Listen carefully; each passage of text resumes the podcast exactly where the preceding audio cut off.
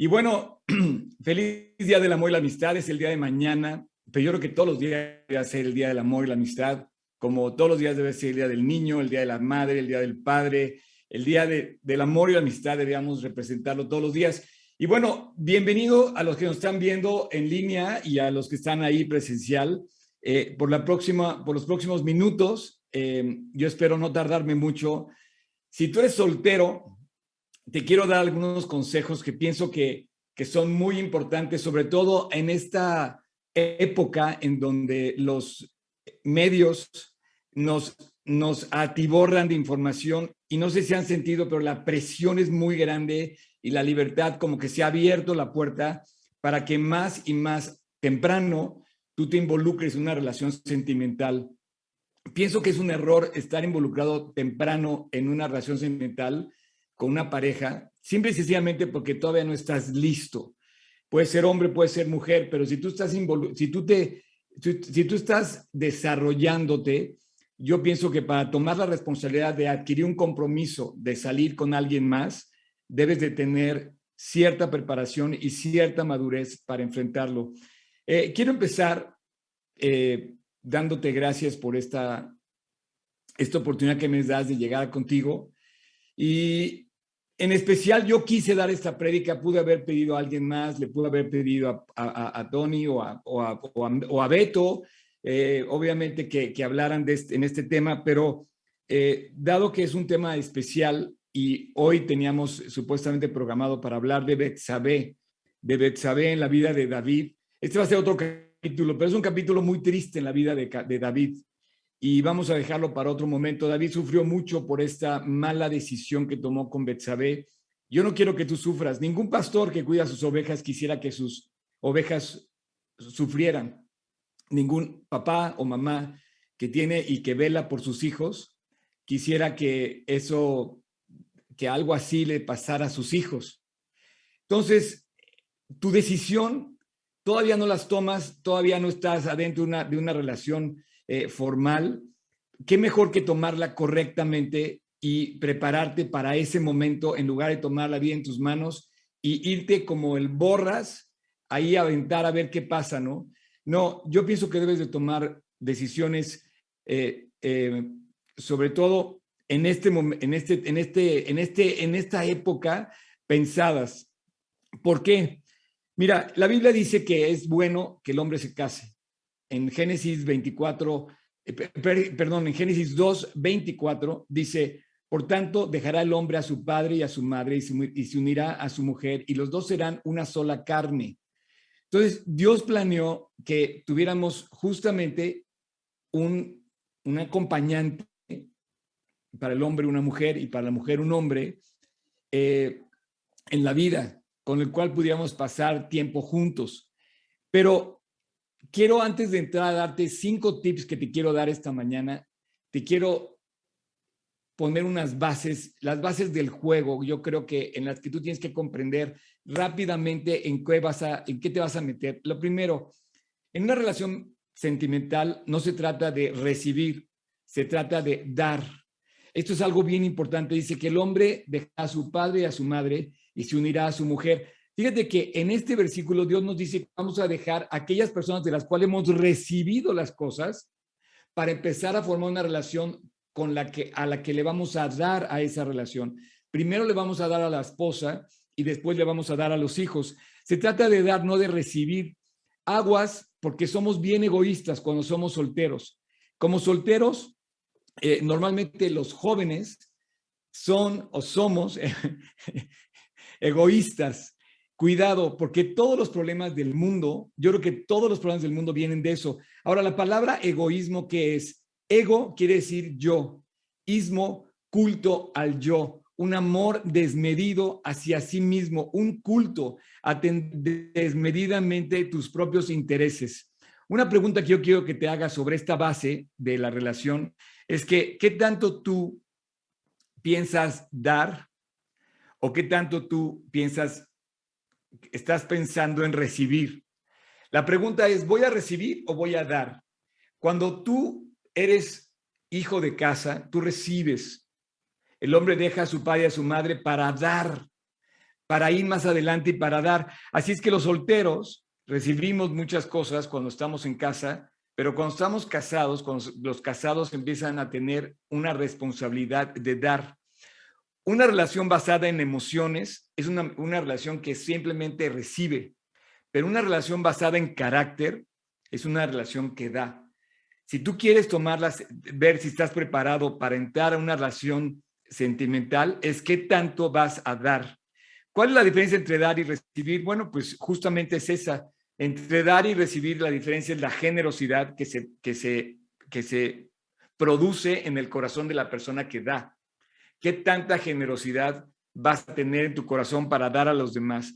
Jesús, en toda su generosidad, nos llenó de generosidad, porque dice en Juan 3, 16, dice que de tal manera amó Dios al mundo que dio a su Hijo unigénito si te fijas, ahí nos está dando la definición de lo que es amor, que es dar.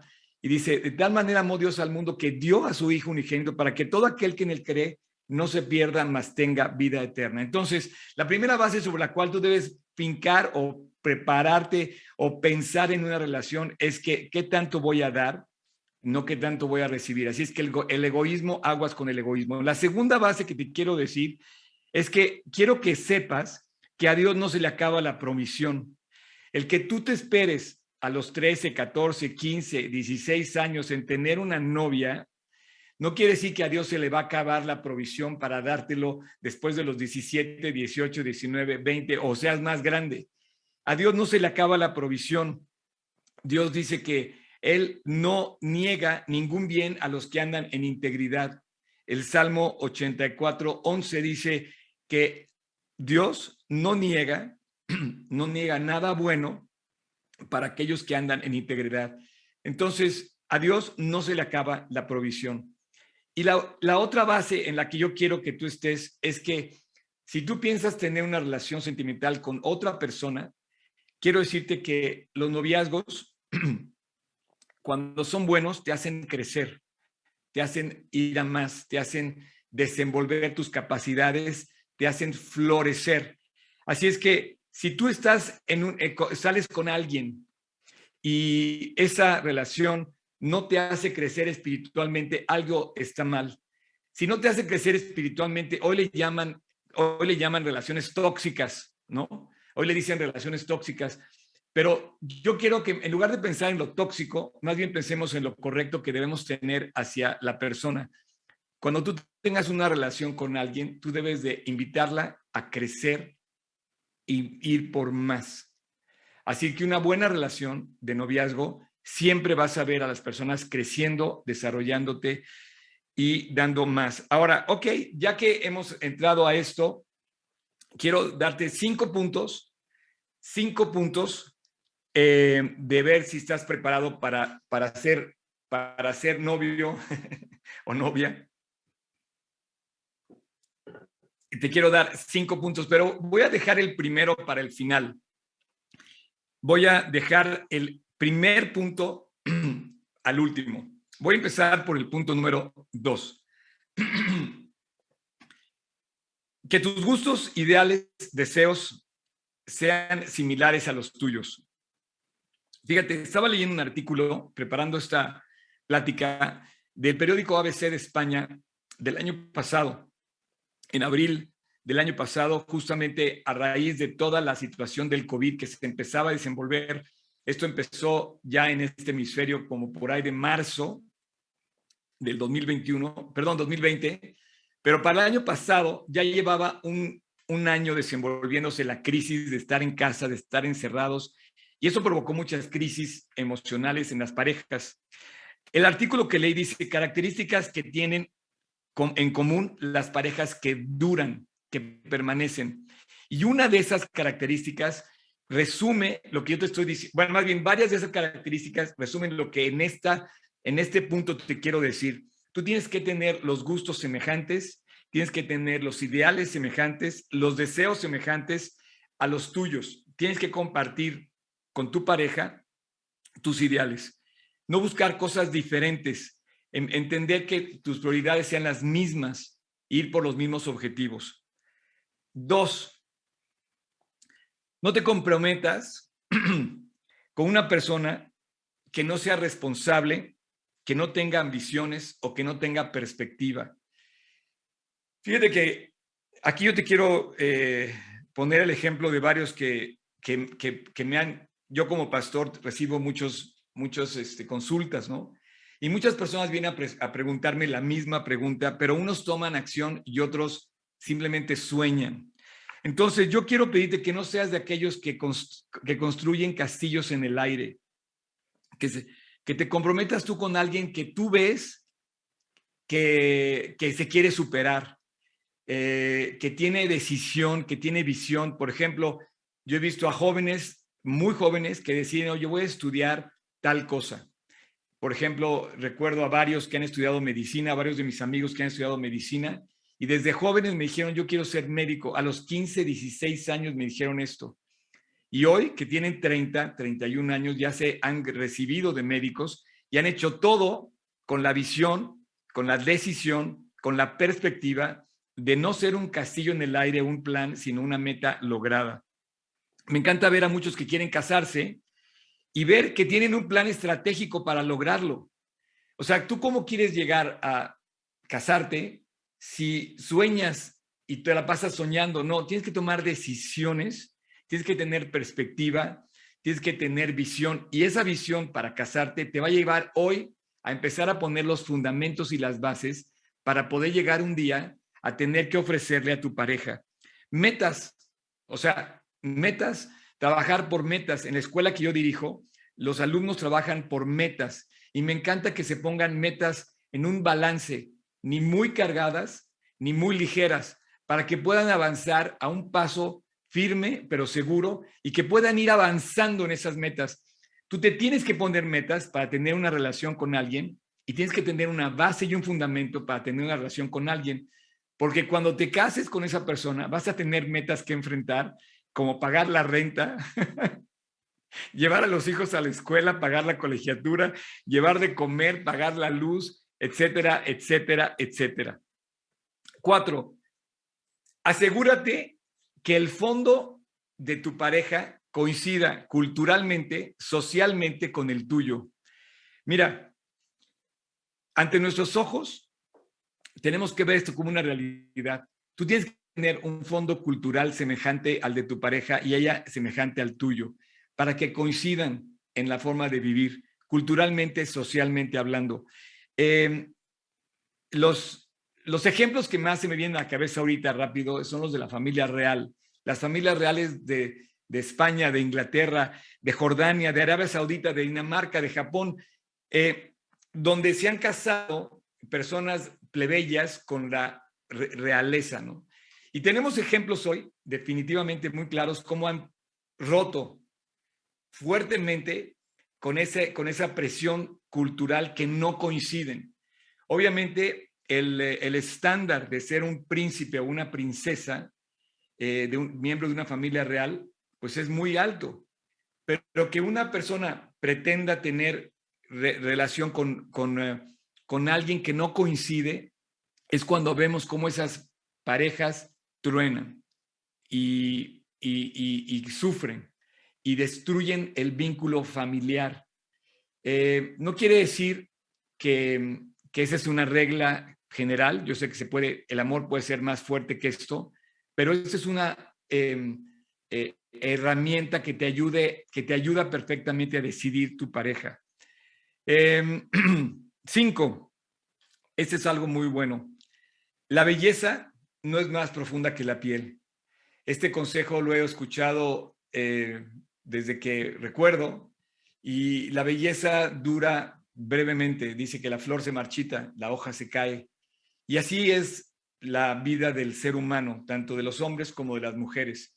Así es que la belleza del ser humano no es lo que tú ves por fuera, Dios nos enseña y nos lleva a ver el corazón. Hablando de David, con esta serie que estamos viendo de David, justamente le dice, cuando iban a escoger al rey, le dice, no te fijes en, parecer, en su parecer ni en lo alto de su, estatura, porque yo lo desecho, porque yo no miro lo que mira el hombre, porque yo veo el corazón. Y tú, esto debe ser un tip para tú escojas tu pareja. Tienes que aprender a ver el corazón de la persona. El corazón de la persona lo puedes ver en un dicho mexicano muy común que se llama, que cuando, no sé si has visto que, que la gente llama y dice, es que sacó el cobre. Ah, mira, resulta que no brillaba por ser oro. Brillaba, estaba, estaba limpiecito el cobre, pero, pero cuando de repente saca su antigua naturaleza, te das cuenta que hay cobre en lugar de oro. Así que la belleza no es precisamente oro, porque Dios ve el corazón. Tú tienes bases mucho más profundas que simplemente basar tu relación sobre la belleza exterior. Y muchas cosas te van a llevar a enfrentar esto. Eh, la pandemia nos ha llevado a, enfrentar justamente cuál es nuestra virtud. Si vivimos por las circunstancias o vivimos por las por, carácter. La virtud de una persona que resiste las pruebas esa, es el corazón de oro que tienes que buscar en la persona que tú estás pues queriendo ser y que sean para ti. La virtud de luchar en las pruebas, de saber vivir en la humildad y en la abundancia, vivir en las condiciones fuera de tu zona de, de confort, no estar acostumbrados a las circunstancias normales y cuando éstas se rompen, quebramos, ¿no? Las virtudes se muestran justamente en los problemas, el oro se muestra en, los problemas, la belleza se muestra en los problemas, la honradez, el honor se muestra en los problemas. Así es que cuando sales de lo que estás acostumbrado a vivir, empiezas a ver que la persona vive no solamente en, los, en, la, en, la, en, la, en la, exterior, en la, en, la, forma exterior de las cosas, ¿no? sino en lo que hay en el fondo de su corazón. Em, si el fundamento de tu relación es solamente lo externo, vas a tener muchos problemas. Ok, entonces ya vimos los, los cuatro puntos, o sea, que tengas dos, que, o sea, el, el, número dos es que tengas los gustos, los ideales parecidos, que se comprometas con alguien y que seas tú alguien que tenga visión, ambiciones y perspectiva, que te asegures que tengas el mismo background, el mismo fondo cultural y social, y que no bases tu relación en la belleza, sino en lo que la persona es en el corazón.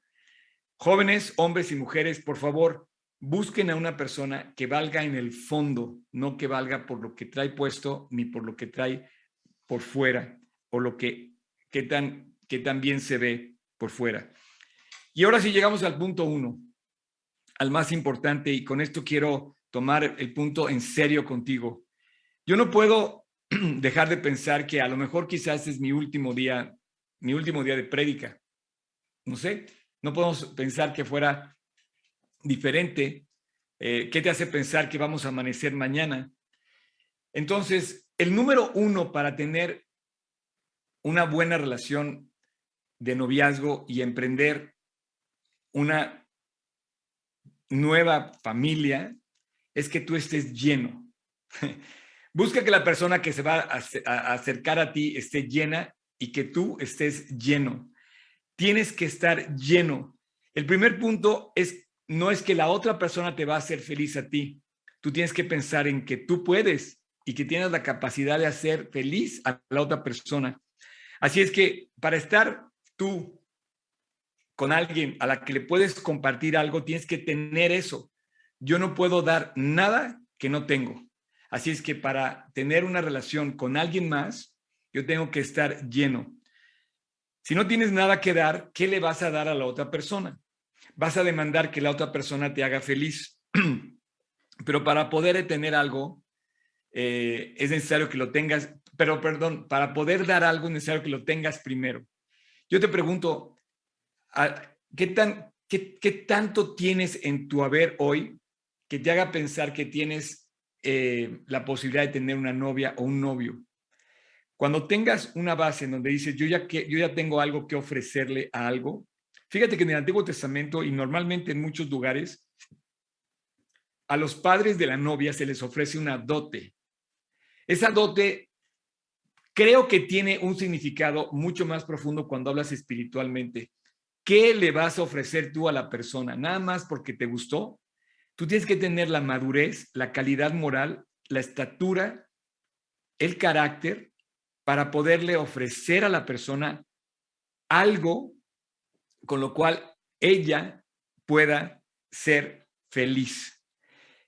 El chiste es que tú tengas tu primer amor lleno y no que tu novia sea tu primer amor. Debe ser tu segundo primer amor.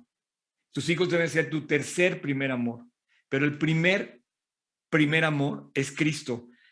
Ama a Dios sobre todas las cosas, porque seguro, seguro, si tú amas a Dios sobre todas las cosas, sobre todas las cosas, vas a amar a tu pareja. Entonces, parejas, busquen a alguien que ame a Dios sobre todas las cosas, porque si esa persona, ese muchacho, esa muchacha ama a Dios sobre todas las cosas, ten por seguro que te va a amar a ti también. Si tú estás eh, peleando con tus papás, ten por seguro que esa persona no ama a Dios sobre todas las cosas y puedes estar seguro que esa persona va a empezar a pelear contigo también porque no está satisfecho. Cuando una persona se la pasa peleando, normalmente habla de una insatisfacción muy grande. Así es que tú tienes que estar lleno y tienes que reconciliarte con Dios. Y mira, eh, estamos, estamos hablando del noviazgo, mañana es el Día del Amor y la Amistad, pero está perdiendo toda una perspectiva a la luz de lo que estamos viviendo. Estamos viviendo una pandemia. Y quiero terminar con este punto tan importante que tienes que estar lleno para ser un soltero capaz de poder ofrecerle algo a una novia y tienes que ser eh, una mujer capaz de poderle ofrecer algo a un varón, que, que tengas tu vida llena. Y quiero que vayamos al, pasaje de Mateo 24, eh, cuando Jesús dice que los últimos tiempos em, van a pasar cosas interesantes. si tú te vas a Mateo 24, y quiero cerrar con esto, cuando, cuando él empieza a hablar en el capítulo 2, dice, eh, respondiendo Jesús les dijo, ¿ves todo esto? De cierto os digo que no quedará piedra sobre piedra y estando él sentado en el monte de los olivos, los discípulos se acercaron aparte y le dijeron, Señor, dinos cuándo serán estas cosas. Mira, yo estoy convencido, amigo, amiga, soltero, que estás viviendo los mejores tiempos de la historia, de todos los tiempos. Somos una generación escogida. Estamos viendo cosas que nunca habíamos visto en, eh, en, este mundo, en este planeta. Estamos, estamos avanzando a un ritmo impresionante pero los acontecimientos se están cumpliendo en base a lo que la Biblia dice. Y yo quiero cerrar este mensaje de solteros con lo que dice el versículo 37 y 39 de ese mismo capítulo de Mateo. Jesús describe toda la profecía que se va a cumplir en los tiempos del fin y yo honestamente creo que sí estamos viviendo los tiempos del fin. Pero esto no quiere decir que no te vayas a casar. No, pienses que yo no quiero que te cases, ni mucho menos, o que te voy a guardar la fiesta. El versículo 37 dice, mas como en los días de Noé, así será la venida del Hijo del Hombre. Porque como en los días no, de antes del diluvio estaban comiendo, bebiendo, ojo aquí, casándose y dándose en casamiento, hasta el día que Noé entró en el arca y no entendieron hasta que vino el diluvio y se los llevó a todos. Así será también la venida del Hijo del Hombre. Señores y señoras, jóvenes, amigos, de verdad, con todo cariño, con toda intención, ¿qué le vas a ofrecer a alguien en tiempos de dificultad si no estás lleno tú, lleno de Cristo? Si no estás con Cristo, estás incompleto. La pieza te falta pero no la quieras completar con una pareja porque entonces tendrás dos problemas en, lugar de tener el tuyo solo. Una persona que no está completa es porque todavía le falta algo. Y esa pieza es la que Dios le dice, cuidado, no vaya a ser que sigamos las condiciones de estarnos casando y dándonos en casamiento, comiendo y bebiendo sin percibir los tiempos en los que estamos viviendo. Yo te quiero invitar a que en este momento cerrando esta plática de solteros, tú le digas a Dios, Dios, yo soy una persona eh, llena, te voy a invitar a orar y voy a, voy a pedirle a Humberto y a, y a, Celi que me ayuden. Vamos a orar todos juntos y vamos a llegar a la conclusión de, de este mensaje y te quiero dar las gracias por escucharme. Si bien estos cinco puntos que estamos teniendo nos invitan a, buscar las características de la persona y esperar en Dios, quiero cerrar invitándote a que pienses que tú tienes que estar lleno en tu corazón. Para tú llegar con alguien y ofrecerle que quiera ser tu novia, tienes que tener tu corazón lleno y lleno de Dios. Y si tú te haces lleno de Dios, vas a poder dar, vas a poder construir, vas a poder edificar tu casa, tu relación y vas a poder disfrutar de tu matrimonio, de tu noviazgo, de tu matrimonio y de tu pareja. Pero si tú estás envuelto en dificultades, deudas, rencores, compromisos rotos y no, no te hallas a ti mismo, estás viviendo en incertidumbre, vives atemorizado por la situación, ¿No crees que te falta esa pieza? Bueno, Dios te invita a reconciliarte. Jesús, al decirnos esta profecía, no creas que lo está diciendo para darte temor. Te está diciendo, ven al conocimiento de la verdad. Reconcíliate con Dios. Trae de nuevo a Cristo a tu vida. Llénate de Dios. Si tú ya lo tienes y te has alejado, tráelo de nuevo. Pero si tú no tienes la seguridad de que Dios está en tu corazón, no pienses que una relación de noviazgo va a suplir la parte que te falta y que debes conseguir, que solo viene de Cristo. Así es que yo voy a terminar con una oración para orar por todos aquellos que pueden estar escuchándome en este momento en línea y ahí, bueno, yo estoy en línea, todos me están escuchando en línea, eh, para que tú te des cuenta que que Dios te está buscando. Y quiero aclarar, yo no estoy buscando miembros para mi iglesia. Quiero dejar eso muy claro. Yo no estoy buscando que tú te afilies a un movimiento cristiano. Yo no estoy buscando que tú formes parte del cristianismo. No, no, no. Te quiero invitar a ser un seguidor de Cristo, a seguir a Cristo, a ser un comprometido con Él y a ser un hijo de Dios que lo acepta que lo reconoce y que decide seguir a Cristo con todo el corazón. Eh, esto es muy diferente a afiliarte a algo, porque vas a seguir a Cristo, vas a seguir una persona. ¿Quién es esta persona? Bueno, Jesús vino a la cruz a morir por nosotros, a morir en nuestro lugar y a darnos vida eterna. ¿Para qué? Para que todo aquel que en Él cree no se pierda. Antes de pensar en una pareja, piensa en acompañar tu vida de Dios. Piensa en llenarte de Cristo y seguir con Él caminando de la mano. Recuerda lo que dice el Salmo 84, 11. Lo voy a repetir porque sé la última parte.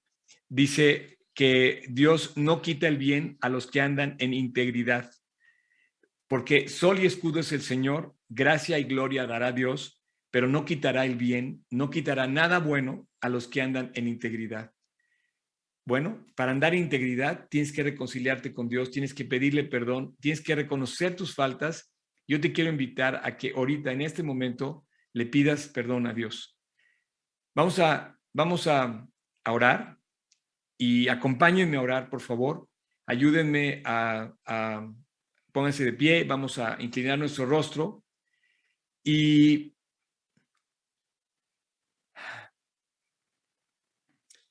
Vamos a orar.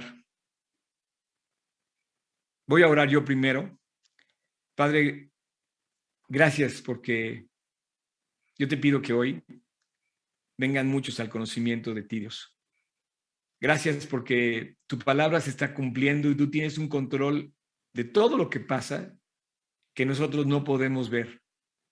Pero estos momentos que estamos viviendo, donde estamos a punto de ver que comienza una guerra en Rusia con con Europa, con Ucrania, estar pensando en tener novia o novio, pues es válido para cada corazón, Dios, según tus planes, según tu propósito para cada uno. Pero yo te pido, Dios, que ninguno de nosotros podamos dejar de ver la urgencia que tenemos por conocerte a ti. ¿Qué le vamos a dar a alguien si no te conocemos? Le vamos a dar nuestro propio egoísmo nada más. Dios, yo te pido para que esta mañana muchos corazones se reconcilien contigo y que hoy tú puedas tocar la vida de muchas personas, para que jóvenes tomando decisiones como todos aquellos que se han perfilado en la Biblia como jóvenes que te siguen, así también hoy seamos esa generación especial, escogida, como nunca otra en la historia, para vivir estos tiempos llenos de ti. ¿Ok? Entonces, ahora sí como estás, en silencio, ahí en tu corazón, yo voy a hacer una oración a nombre tuyo. Si tú quieres, en tu corazón, pídele perdón a Dios y reconcíliate con Él. En tu corazón repite en silencio esta oración. Señor Jesús, te doy gracias por recordarme esta mañana lo importante de reconciliarme contigo y que tú tienes extendida tu mano, que diste tu vida, que llegaste a la cruz a morir por mí. Gracias por ese amor que diste en la cruz del Calvario para salvarme. Hoy, Señor, te quiero pedir perdón y quiero pedirte que tú me limpies de mi maldad. Y te abro la puerta de mi corazón para que tú entres a morar en mi vida y me llenes, me limpies, me cambies, para que yo pueda caminar en la vida junto a ti todos los días de mi vida. Y si tienes para mí la bendición de una pareja, que tú me la des, sabiendo que hoy te recibo, Dios, para poderle compartir a ella también lo mucho que tú vas a hacer en mí. Gracias Jesús por tu salvación. Gracias Jesús por darnos tanto en la cruz. Contigo estamos completos y contigo podemos disfrutar de todo lo demás. Hoy te recibo en mi corazón como mi Señor y mi Salvador. Te lo pido en tu nombre, Jesús. Amén. Pues bueno,